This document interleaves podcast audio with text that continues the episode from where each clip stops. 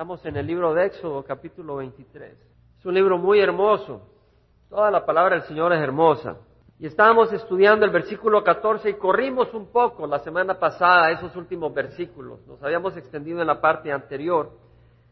Pero dice así, tres veces al año me celebraréis fiesta. Éxodo 23, 14. Guardarás la fiesta de los panes sin levadura, siete días comerás pan sin levadura como yo te mandé en el tiempo señalado del mes de Aviv, pues en él saliste de Egipto y nada, nadie se presentará ante mí con las manos vacías.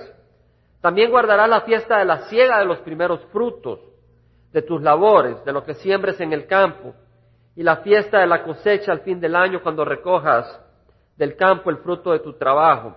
Tres veces al año se presentarán todos tus varones delante de Jehová, el Señor Dios. No ofrecerás la sangre de mi sacrificio con pan leudado, ni la grosura de mi fiesta quedará hasta la mañana. Traerás lo mejor de las primicias de tu tierra a la casa de Jehová tu Dios. No cocerás el cabrito en la leche de su madre. Versículos 14 al 19. Eh, no es que hubiera algo intrínsecamente malo eh, o espiritualmente malo en cocer el cabrito en la leche de su madre, pero era un mal agüero, era usado eh, por tribus paganas, cananeas, usaban esa costumbre. Entonces el Señor dice, no uses las costumbres paganas, no pongas tus esperanzas en los métodos paganos, sino pon tu fe en el Señor. Pero vamos a enfocarnos en esto, lo que dice el versículo 14, tres veces al año celebraréis la fiesta. Habían tres fiestas. Ahora mírenlo como dice, tres veces al año me celebraréis las fiestas. Las fiestas eran para el Señor. O sea, el centro de la fiesta es el Señor, no es como en Latinoamérica, cuando celebramos la Semana Santa, nos vamos a la playa y se nos olvida que el centro de la Semana Santa es el Señor. Y es donde más adulterio y fornicación ocurre. O en la Navidad y la festividad de Año Nuevo. ¿Verdad? Se celebra de que el Señor, pues, se acaba este año y tenemos un nuevo año y el Señor nació hace dos mil años, pero se nos olvida realmente el Señor y la gente anda de, bailes y de que qué me regala fulanita, que qué le regala fulanito y se nos olvida el centro, pero dice acá tres veces al año me celebraréis la fiesta. Y son tres fiestas, la fiesta de los panes sin levadura, luego la fiesta de la siega de los primeros frutos de tus labores y la fiesta de la cosecha del fin del año. Vamos a estudiar un poco estas fiestas, porque son muy importantes, muy importantes para el cristiano entender estas cosas. En el libro de Deuteronomio capítulo 16, Vamos a tratar de avanzar. Versículo 16 dice el Señor, tres veces al año se presentarán, hablando de la misma instrucción, tres veces al año se presentarán todos tus varones delante de Jehová tu Dios en el lugar que Él escoja. Las fiestas no se iban a celebrar en su casa, cada uno en su casa, sino que iban a ir tres veces al año al lugar donde Dios había escogido para que se celebraran las fiestas. Ese lugar era donde estuviera el tabernáculo y posteriormente el templo en todo Israel. A ese lugar iba a ir todo varón a celebrar la fiesta del Señor. Tenía que hacerlo, tenía que ir, era un peregrinar hacia Jerusalén cuando después tenían el templo en Jerusalén. Dice, en el lugar que él escoja, en la fiesta de los panes sin levadura, en la fiesta de las semanas, fíjese bien, que acá la fiesta, la fiesta de las semanas es la que es mencionada antes como la fiesta de la cosecha de los primeros frutos. Acá le llaman la fiesta de las semanas y vamos a entender por qué. Y la fiesta de los tabernáculos. Antes le llama la fiesta de la última cosecha, la fiesta de la cosecha del fin de año. Aquí la llama la fiesta de los tabernáculos. Vamos a entender un poco más. Y no se presentarán con las manos vacías delante de Jehová. ¿Por qué? Porque cada hombre dará lo que pueda de acuerdo con la bendición con que Jehová tu Dios te haya dado. En otras palabras, el Señor bendice a cada uno en distinta medida, pero el Señor bendice a cada uno. Y dice el Señor de que da, cada uno dé de acuerdo a la bendición, no de acuerdo a lo que no tiene, pero de acuerdo a lo que Dios le ha dado. Eso es lo que dice el Señor. El dar a Dios era un recordatorio de que la fuente de nuestra prosperidad es Dios, no nosotros, que todo le pertenece al Señor. Y eso nos ayuda a no ser arrogantes. Cuando reconocemos que lo que está sobre nuestra mesa, el techo que tenemos, el abrigo que nos cubre es porque el Señor ha sido misericordioso, nos hace pensar que no somos nosotros, sino que es el Señor el que nos ha bendecido.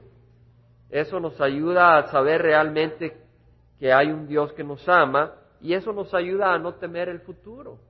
Porque si ya el pan sobre la mesa no depende de mí, sino del Señor, entonces no tengo por qué temer al futuro, si estoy en las manos del Señor. Y por lo tanto no tener miedo con eso del Y2K. La hermana me prestó una cinta recientemente y me dio mucho gozo. Es un tema que no, eh, no hemos mencionado mucho a lo largo del año acá. Sí hemos mencionado de que un poco de precaución es apropiada. Ayer un anteayer hubo un terremoto, ¿verdad? Y pues teníamos nosotros eh, lamparita porque nos quedamos sin energía hasta las 8 de la noche. Pues tener un, algunas cositas siempre es bueno por cualquier emergencia, pero no con ese temor con que algunas personas están preparándose para seis meses, ¿verdad? Van a sacar todo el dinero del banco. Tenemos que confiar en el Señor también. Confiar en el Señor. Pero vemos pues eh, la necesidad de reconocer el Señor que es la fuente de bendición. Job dijo, desnudo salí del vientre de mi madre y desnudo volveré a ella. Job había logrado mucha riqueza y mucha prominencia, pero hubo una conversación entre el Señor y Satanás y el Señor quiso mostrar cómo era de fiel Job y permitió que Satanás le quitara todo lo que Job tenía. Pero realmente no era Satanás quien se lo estaba quitando, sino el Señor, porque el Señor estaba dando permiso. Y por eso Job dice, el Señor dio, el Señor lo quitó. Pero dijo Job, bendito sea el nombre del Señor. Lo que no entendió Job en la circunstancia esa que el Señor quitaba con un propósito. Y el propósito era de darle más. Porque si leemos posteriormente, después de que el Señor le quitó, permitió que sus hijos, que perdiera su todas sus cosechas, su ganado. El Señor después le dio mucho más y más tesoros en el cielo por su fidelidad. Entonces el Señor es el que da, porque cuando venimos al mundo no venimos con una valija, ¿verdad? Ni con trajes, ni con carros, venimos peladitos. Y peladitos nos vamos. Lo único que nos podemos llevar es lo que son las obras hechas en nombre de Jesucristo. Y eso sí nos podemos llevar. Santiago dijo, toda buena dádiva y todo don perfecto viene de lo alto, desciende del Padre de las luces, con el cual no hay cambio ni sombra de variación. Todas las cosas buenas vienen del Señor y nosotros podemos darle al Señor. Son de Él de todas maneras, pero podemos mostrar nuestra confianza en Él. Podemos mostrar nuestro corazón gozoso, diciendo, Señor, de todas maneras es tuyo. Pero aquí lo pongo, Señor, para que lo uses para esta cosa, para que lo uses para otra oportunidad. Y el Señor se goza al ver nuestra confianza en Él. Pero vamos a estudiar las tres, las tres fiestas. Vamos a ir al libro de Levítico. Levítico capítulo 23. Es muy hermoso las, estas fiestas, hermanos. La primera fiesta era, ¿qué fiesta? ¿Cómo se llamaba, hermanos? La Pascua. ¿Alguien más tenía otro nombre? No se oye, hermano. Pan sin levadura. Versículo 5. Dice, en el mes primero, el día 14 del mes al anochecer es la Pascua del Señor. El día 15 del mismo mes es la fiesta de los panes sin levadura para el Señor. Por siete días comeréis pan sin levadura. En el primer día tendrás una santa convocación, no haréis ningún trabajo servil. Durante siete días presentaréis al Señor una ofrenda encendida. El séptimo día es una santa convocación, no harás ningún trabajo servil. En otras palabras, el mes de Aviv es el primer mes, es el mes en que el pueblo de Israel salió de Egipto. Y en el décimo día agarraron el corderito. ¿Se acuerdan? Y en el catorceavo día lo sacrificaron de acuerdo a la instrucción del Señor. En la noche lo sacrificaron con pan sin levadura. ¿Por qué? Porque iban a salir inmediatamente de Egipto hacia la tierra prometida. Entonces la fiesta de la Pascua consistía que el primer mes del año los israelitas celebraban en el día 14 la Pascua que representaba aquel día donde habían celebrado la primera Pascua, cuando habían sacrificado ese corderito. Y Pascua quiere decir pasar por encima, porque el ángel del Señor pasó por encima de cada hogar israelita en la tierra de Egipto donde habían sacrificado el cordero, habían agarrado la sangre, habían manchado el marco de la puerta y el ángel del Señor en vez de ajusticiar al primogénito, pasaba por encima. ¿Se acuerdan mis hermanos?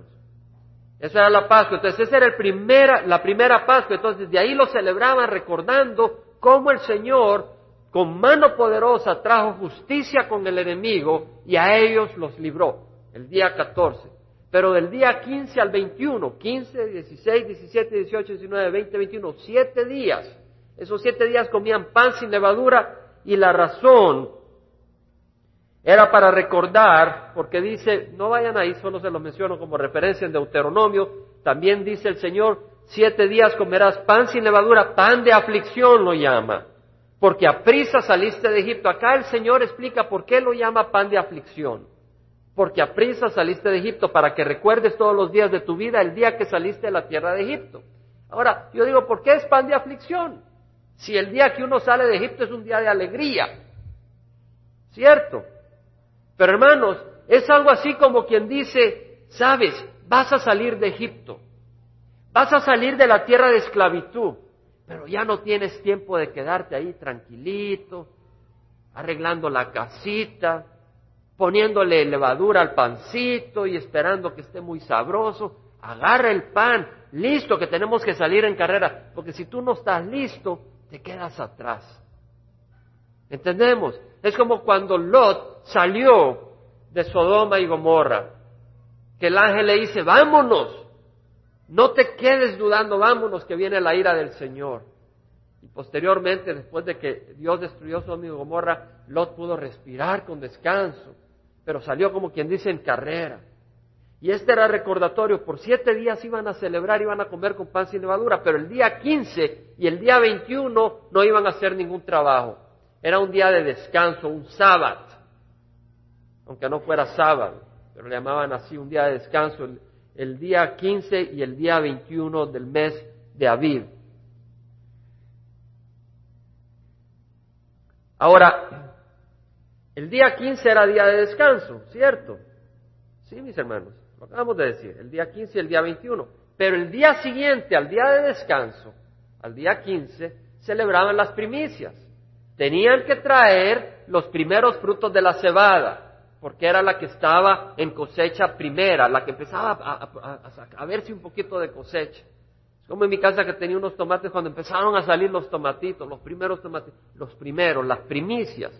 Y en el versículo 10 a 11 lo menciona, habla a los hijos de Israel y diles, cuando entréis en la tierra que yo os daré y seguéis sus mies, entonces traeráis al sacerdote una gavilla, es decir, una espiga de las primicias de vuestra cosecha, y él mecerá la gavilla delante de Jehová, a fin de que seáis aceptados el día siguiente al día de reposo lo mecerá. El día siguiente al día de reposo, el día de reposo era el 15, el día siguiente era el 16. Ahora vamos a analizar esto un poco más rápidamente, lo mencionamos la vez pasada, cuando el Señor Jesucristo murió en la cruz. Él murió el día de la Pascua, el catorceavo día del mes de Aviv. Ese día cayó viernes. Todos sabemos que el Señor murió un viernes santo. Ese fue el día de la Pascua. Y el día 15 empezó el día de los panes sin levadura, que era sábado.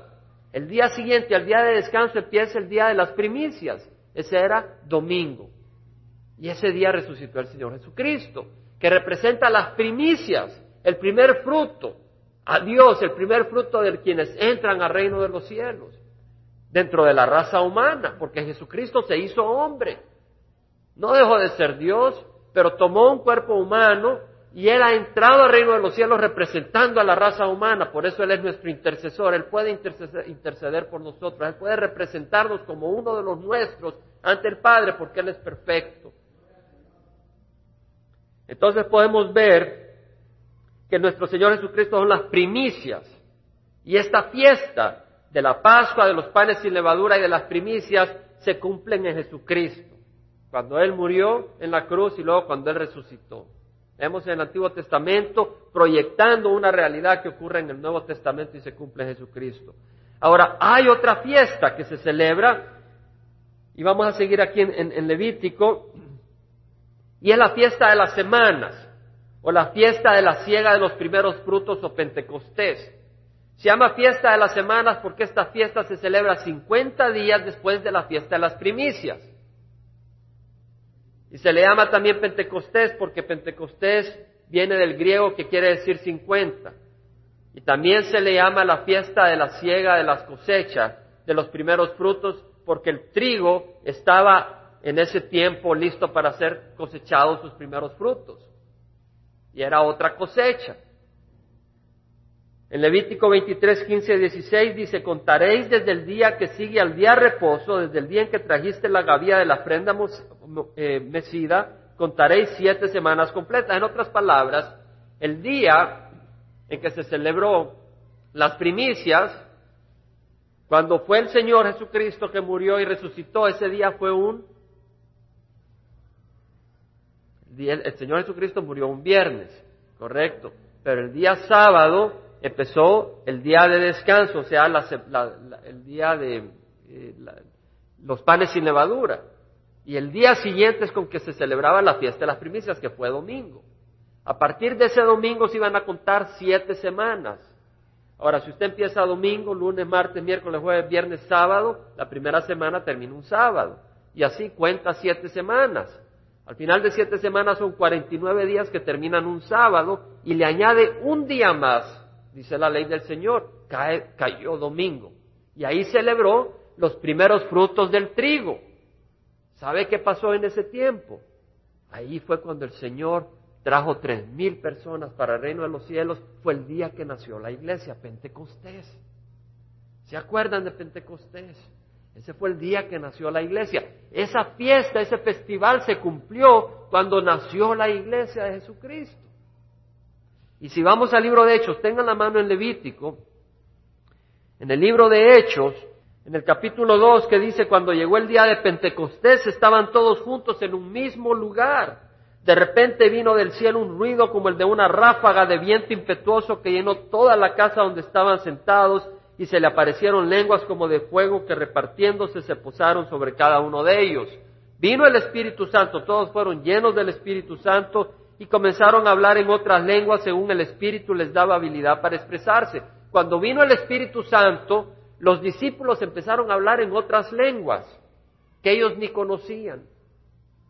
Y había judíos que moraban en Jerusalén, hombres piadosos procedentes de todas las naciones bajo el cielo. ¿Por qué estaban los judíos en esa fecha ahí? Porque tenían que ir a Jerusalén tres veces al año para la Pascua, para esta fiesta que era el, Pentateo, el, um, Pentecostés, perdón, y para la fiesta de la cosecha de fin de año. Entonces habían venido todos los creyentes en el Dios de Israel a celebrar esa celebración de la Pascua. Qué momento más poderoso para el Señor anunciar ahí su evangelio de salvación a todas las razas y a todos los pueblos que habían venido que tenían temor de Dios. Dice que el versículo 6 que al ocurrir este estruendo la multitud se juntó y estaba desconcertados porque cada uno les oía hablar en su propia lengua. Y dice de que habían en el versículo 9 partos, medos, elamitas, habitantes de Mesopotamia, de Judea, de Capasocia, de Ponto, de Asia, de Frigia, de Panfilia, de Egipto y de las regiones de Libia, alrededor de Sirene, gente de África, gente de Asia, gente de Europa, gente de todo el mundo, estaba ahí honrando a Dios. Y el versículo 10 dice, tanto judío como prosélito. Prosélito es aquella persona que no es de raza judía, pero que recibe al Dios de Israel y se hace judío de, fe. ¿Entendemos? Entonces habían dos grupos ahí. Habían los judíos de la raza judía, creyentes en el Dios de Israel, y habían los convertidos al judaísmo, a la religión verdadera. Jesucristo dijo, la salvación viene de los judíos, le dijo a la mujer samaritana. Ustedes adoran lo que no conocen, nosotros adoramos a que conocemos. Cretenses y árabes les oímos hablar en nuestros idiomas de las maravillas de Dios. Ahora mire qué hermoso. Hay dos grupos de gente, judíos y gentiles, que ahí reciben al Señor. Más adelante en el, en el discurso de Pedro leemos que hay tres mil almas que se convierten ese día. ¿Y sabe usted cuál era la ofrenda que el sacerdote tenía que presentar el día de Pentecostés, el día de la fiesta de las semanas, el día de la cosecha de los primeros frutos?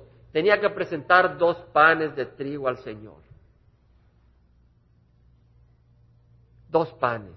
Uno representaba a los judíos y otro representaría a los gentiles que vendrían al Señor. El Señor desde antes sabía y desde antes había planeado todo eso. En el versículo 17 de Levítico 23 leemos eso. Traeréis de vuestras moradas dos panes para ofrendas mecidas hechas de dos décimas de una efa. Una efa eran 22 litros. Serán de flor de harina amasada con levadura como primeros frutos al Señor. Ahora, hermanos, los panes tenían o no tenían levadura. Esos panes. ¿Qué dice su Biblia, mi hermano? Versículo 17. Con levadura. La levadura representa que, hermano, si usted no tiene pecado, no puede ser parte de la iglesia. Solo los que somos pecadores se pueden salvar. Dijo el Señor, el que ya está sano no necesita médico, pero ese es el que está más enfermo porque no se da cuenta de que está, que está enfermo. El que se da cuenta que está enfermo es más fácil que se sane que el que no se da cuenta que está enfermo. Pero acá vemos que hay dos panes. Uno representa al pueblo judío y al otro al prosélito que ha venido al Señor. Y ese son esos, ese fruto, la iglesia, que nace en el día de Pentecostés. Ahora es interesante porque Jesucristo resucitó un domingo. Y la iglesia nació un domingo. Y los creyentes se reunían los domingos. Entonces hay algunos sabatistas que dicen, no, no te puedes reunir el domingo, te tienes que reunir el sábado, pero ya el Señor a través de Pablo enseñó de que nadie te critique por el día en que te reúnas, porque somos libres. Es más, para el cristiano, el día de alabanza al Señor no es el domingo, son siete días a la semana. Si tú crees que es a veces cuando uno está en la iglesia tradicional, el día del Señor es el domingo y el lunes, martes, miércoles, jueves, viernes, sábado, las grandes parrandas. ¿Y tú crees que vas a ser aceptado al Señor el domingo? No vas a ser aceptado. Tienes que vivir para el Señor todos los días. Tienes que vivir para el Señor todos los días. No puedes decir yo voy a vivir para el Señor el domingo y el lunes hago lo que me da la gana. No puedes hacer eso. Tienes que vivir para el Señor todos los días. Es cierto, hermanos. Y no deje que se escandalice. No se escandalice. Me decía una hermanita antes del servicio, fíjese que tal cosa y tal cosa, y yo creí que era hermano, que son hermanos los que están haciendo esto, pero quién sabe por qué. En otras palabras, hay muchos que se llaman cristianos, pero están tras tu billetera, están tras tu cartera, están están traficando con el nombre del Señor. Mucho, mucho. Muchos que trafican. Muchos que tratan de sacar ventaja para sí mismos en el nombre del Señor. No, no, no, no. Mejor servir al Señor y sufrir por el Señor y que Él glorifique su nombre. Pero vamos a ir a otra fiesta, hermanos. Vamos a ir a la, a la última fiesta, que es la fiesta de la cosecha de fin de año, que también se llama la fiesta de las trompetas, la fiesta de expiación, la fiesta de los tabernáculos, y hay distintas actividades ahí. Realmente no es la misma, pero están ocurriendo en el mismo momento.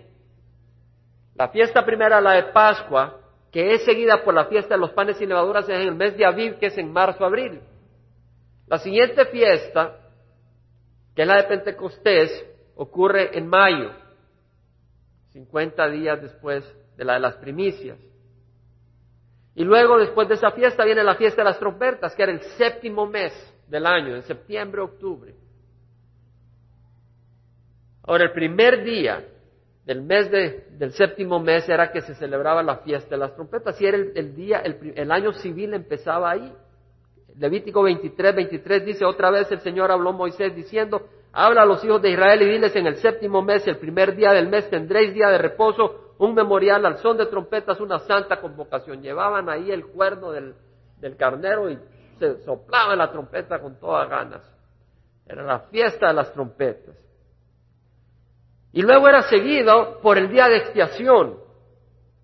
Versículo 27, 28 dice, dice, a los diez días de este séptimo mes será el día de expiación, será santa convocación para vosotros y humillaréis vuestras almas y presentaréis una ofrenda encendida al Señor Tampoco haráis ningún trabajo en ese día porque ese día de expiación para hacer expiación por vosotros delante de Jehová vuestro Dios. Día de expiación, es un día hermoso. Vamos a irnos a Levítico 16 para el día de expiación. Vamos corriendo hermanos. Pero si agarra su cintita, puede eh, escucharlo con tiempo y anote. En Levítico 16, versículo 2 dice, dijo Jehová a Moisés, di a tu hermano Aarón, Aarón era el sumo sacerdote, que no en todo tiempo entre al lugar santo detrás del velo, delante del propiciatorio que está sobre el arca, no sea que muera, porque yo apareceré en la nube sobre el propiciatorio. En otras palabras, el sumo sacerdote, habían muchos sacerdotes, pero había un sacerdote máximo, que era Aarón, y luego de que cuando moría Aarón le seguía uno de sus hijos y así. El sumo sacerdote podía entrar al lugar santísimo solo una vez al año. El tabernáculo, en el patio se celebraban los sacrificios, estaba el altar donde sacrificaban y quemaban las ofrendas al Señor de los animales, pero luego estaba una como casa, un tabernáculo, una como tienda, y luego era un templo. Y ese templo estaba dividido en dos partes. La primera parte era el lugar santo, solo el sacerdote podía entrar. Y ese lugar santo tenía una división, una cortina, y atrás de esa cortina estaba el arca del pacto, una caja de madera de acacia revestida de oro donde estaban los diez mandamientos, donde estaba el maná, donde estaba la vara de Aarón. Y esa caja que tenía los diez mandamientos estaba cubierta por el propiciatorio. Y esa cubierta tenía los serafines, los dos serafines encima y solo podía entrar una vez al año el sumo sacerdote a ese lugar. Y ahora el propiciatorio o, el asiento de misericordia, que se le llamaba también, cubría los mandamientos. Porque si no, el Señor derramaría su ira sobre el pueblo que quebraba los mandamientos. ¿Entendemos? Por eso estaba cubierto. Porque el Señor tenía que cubrir la ley para no destruir al pueblo por sus pecados. Entonces, una vez al año entraba el sumo sacerdote, hacía dos tipos de sacrificio. Primero, sacrificaba un novillo, un toro, y también tenía un cabro para el holocausto, pero sacrificaba un toro y sacrificaba ese toro para perdón de sus propios pecados y de la familia de los sacerdotes, de todos los sacerdotes. En otras palabras, el sacerdote no era perfecto y tenía que pedir perdón al Señor. Entonces sacrificaban un toro pero antes de sacrificar un toro, se ponía vestido de lino sencillo, no su vestidura sacerdotal impresionante, sino un vestido de lino sencillo. Y se lavaba su cuerpo antes de hacer un sacrificio. Y eso lo leemos en el versículo 4. Dice, se vestirá con la túnica sagrada de lino y los calzoncillos o ropa interior de lino estarán sobre sus carnes. ¿Por qué lino? Porque no quería Dios que los sacerdotes sudaran perspiraran, porque no es por, por perspiración que el sacerdote servía, sino por inspiración divina. Y así nosotros no debemos de perspirar en la obra del Señor, sino ser inspirados. No quiere decir que no vamos a trabajar con, con anhelo y con ahínco y con ganas, pero no es la obra de la carne, sino la obra del Espíritu la que nos, nos debe de mover y debe llevar a cabo el producto de la obra del Señor. Se vestirá con la túnica sagrada de lino, no con un vestido pomposo. ¿Por qué? Porque nuestro Señor Jesucristo vino también sencillamente como un siervo a traer un sacrificio. Pero el sacrificio que trajo el Señor Jesucristo no fue el de novillo, porque Él no tuvo que limpiarse de sus pecados. El sacrificio que ofreció el Señor fue el de Él mismo para perdón del pueblo. Pero el Señor Jesucristo, cuando fue donde Juan Bautista, y Juan le dijo, ¿Cómo tienes tú para que yo te bautice? Al revés, yo debería ser bautizado. Jesús le dijo, es necesario que se cumpla toda justicia. La justicia, es mi parecer, es de que el sacerdote antes de llevar a cabo un sacrificio tenía que ser lavado. Y el Señor Jesucristo cumplió esa justicia siendo bautizado. Aquí dice,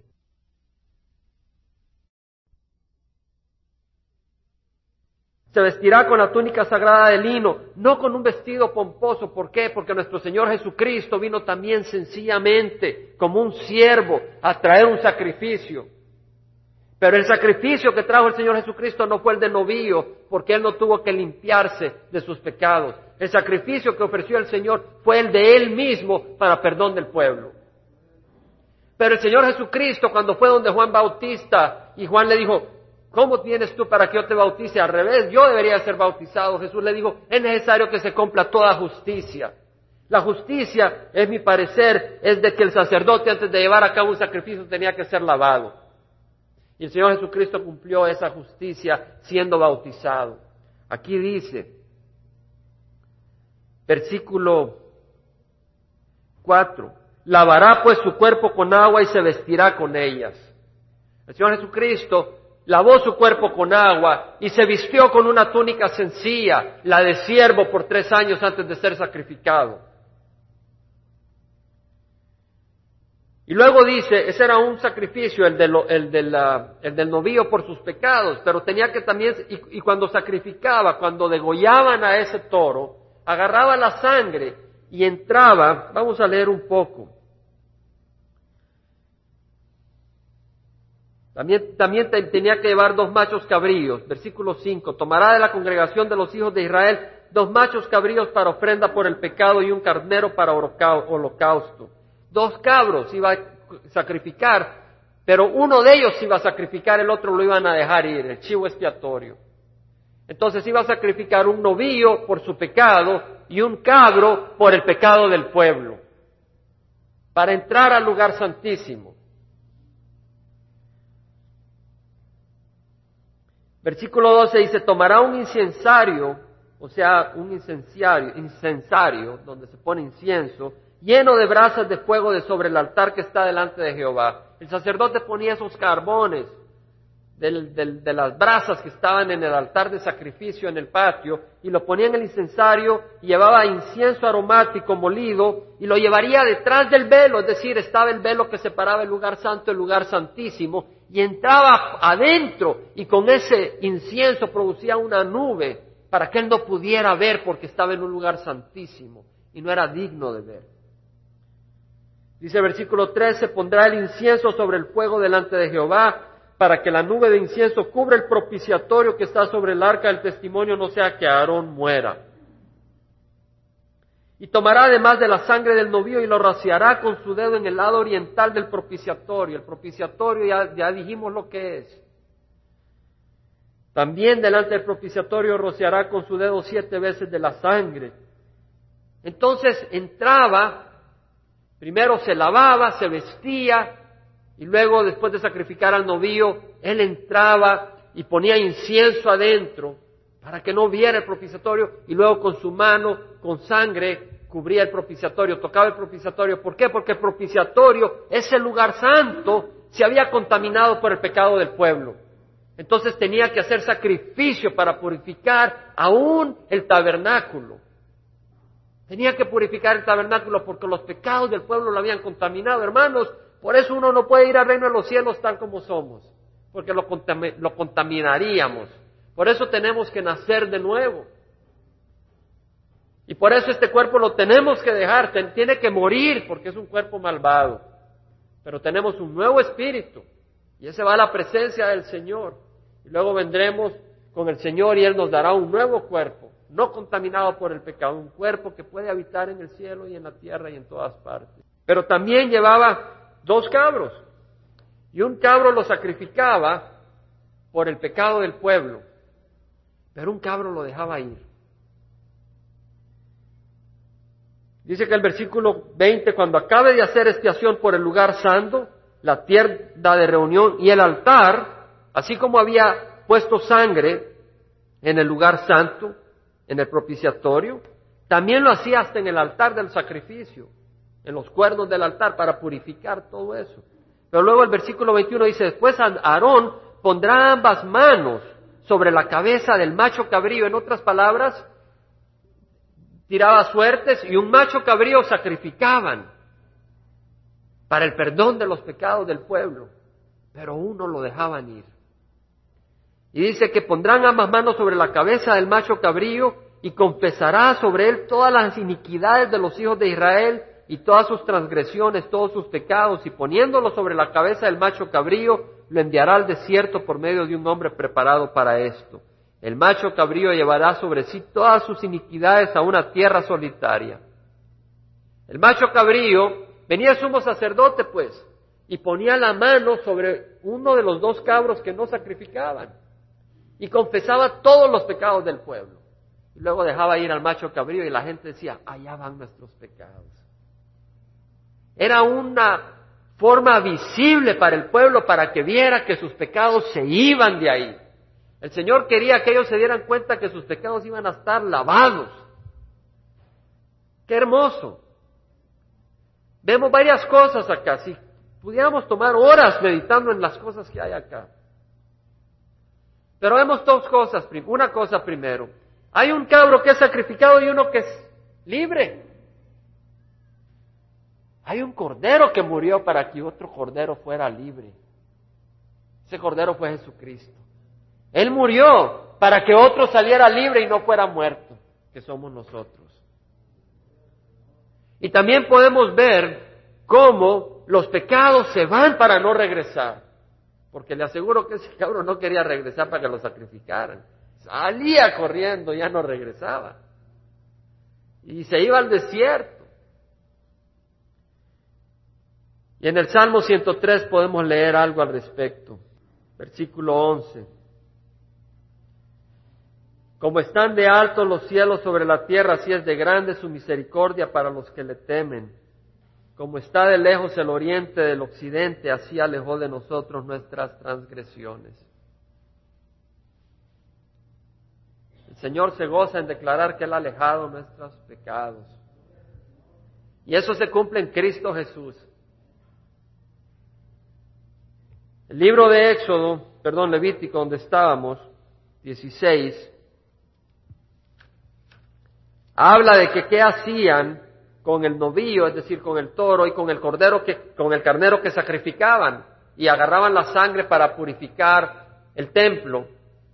Ese cordero y ese toro lo sacaban afuera del campamento y lo quemaban afuera. Versículo 27 de Levítico 16 dice, pero el novillo de la ofrenda por el pecado y del macho cabrío de la ofrenda por el pecado cuya sangre fue llevada dentro del lugar santo para hacer expiación, serán llevados fuera del campamento y quemarán en el fuego su piel, su carne y su estiércol. Serían quemados afuera. Y es interesante porque el autor de Hebreos hace la comparación tan perfecta. Dice, puede tomar como referencia Hebreos 13, 11, los cuerpos de aquellos animales cuya sangre es llevada al santuario por el sumo sacerdote como ofrenda por el pecado son quemados fuera del campamento. Por lo cual también Jesús, para santificar al pueblo mediante su propia sangre, padeció fuera de la puerta. Jesucristo no fue sacrificado adentro de Jerusalén, sino afuera. Así pues salgamos a Él fuera del campamento llevando su oprobio. Salgamos de este mundo. Estemos en el mundo, pero no participemos del pecado del mundo. Salgamos de la manera de pensar de este mundo. Una manera cada vez más corrupta.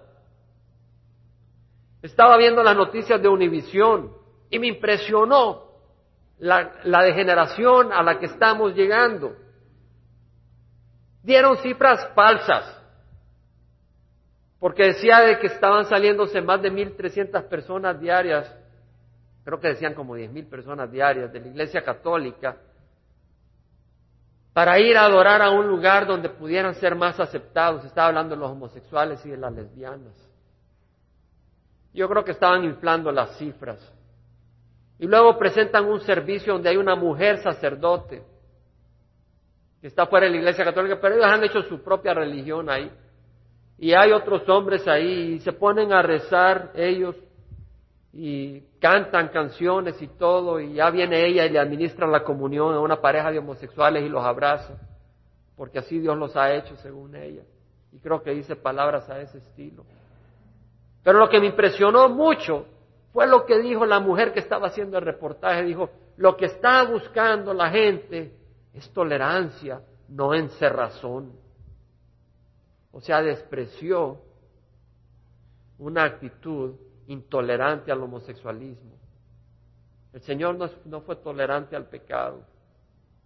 El Señor quiere que todos se arrepientan y vengan al arrepentimiento para que tengan salvación. Pero el Señor no es tolerante. Él dijo que los homosexuales Los adúlteros, los fornicarios, los asesinos, los mentirosos, su destino es el lago de fuego.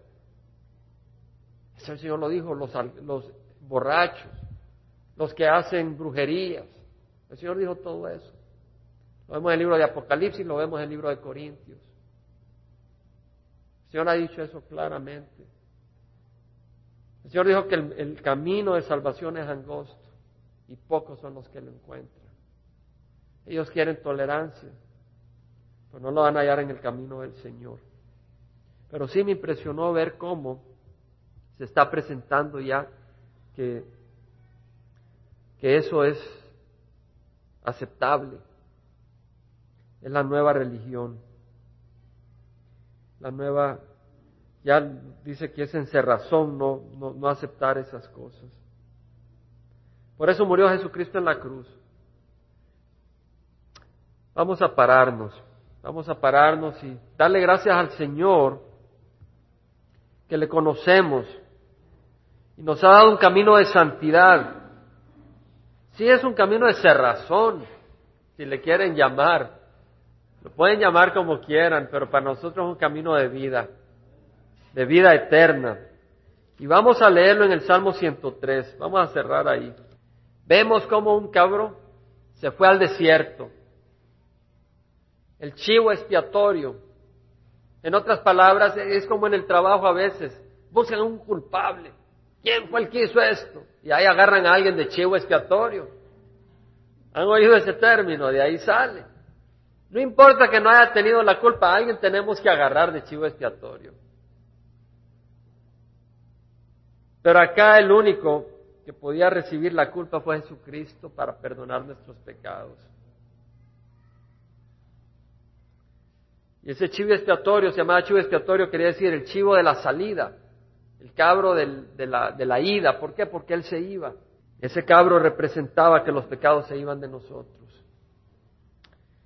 Dice el Salmo 103, bendice alma mía a Jehová.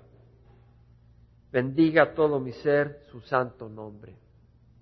Bendice alma mía a Jehová y no olvides ninguno de sus beneficios. Él es el que perdona todas tus iniquidades, el que sana todas tus enfermedades, el que rescata de la fosa tu vida, el que te corona de bondad y compasión el que colma de bienes tus años para que tu juventud se renueve como el águila. Jehová hace justicia y juicios a favor de todos los oprimidos. A Moisés dio a conocer sus caminos y a los hijos de Israel sus obras. El Señor dio a conocer su camino a Moisés. Hemos estado estudiando cómo la ley es hermosa. Compasivo y clemente es Jehová, lento para la ira y grande en misericordia. Nuestro Señor es compasivo y clemente. A veces permite circunstancias duras y el propósito es salvarnos. A veces permite accidentes, crisis y decimos, pero ¿por qué? El Señor quiere hacernos reflexionar para que vengamos a Él. No quiere que nos condenemos. No contenderá con nosotros para siempre, ni para siempre guardará su enojo. No nos ha tratado según nuestros pecados, ni nos ha pagado conforme a nuestras iniquidades porque como están de alto los cielos sobre la tierra, así es de grande su misericordia para los que le temen. Como está de lejos el oriente del occidente, así alejó de nosotros nuestras transgresiones. Hermanos, qué hermoso. Qué hermoso, hermanos, poder caminar libres del pecado. Qué hermoso que el Señor nos quiere recordar que no tenemos pecado ya. Él nos ha lavado.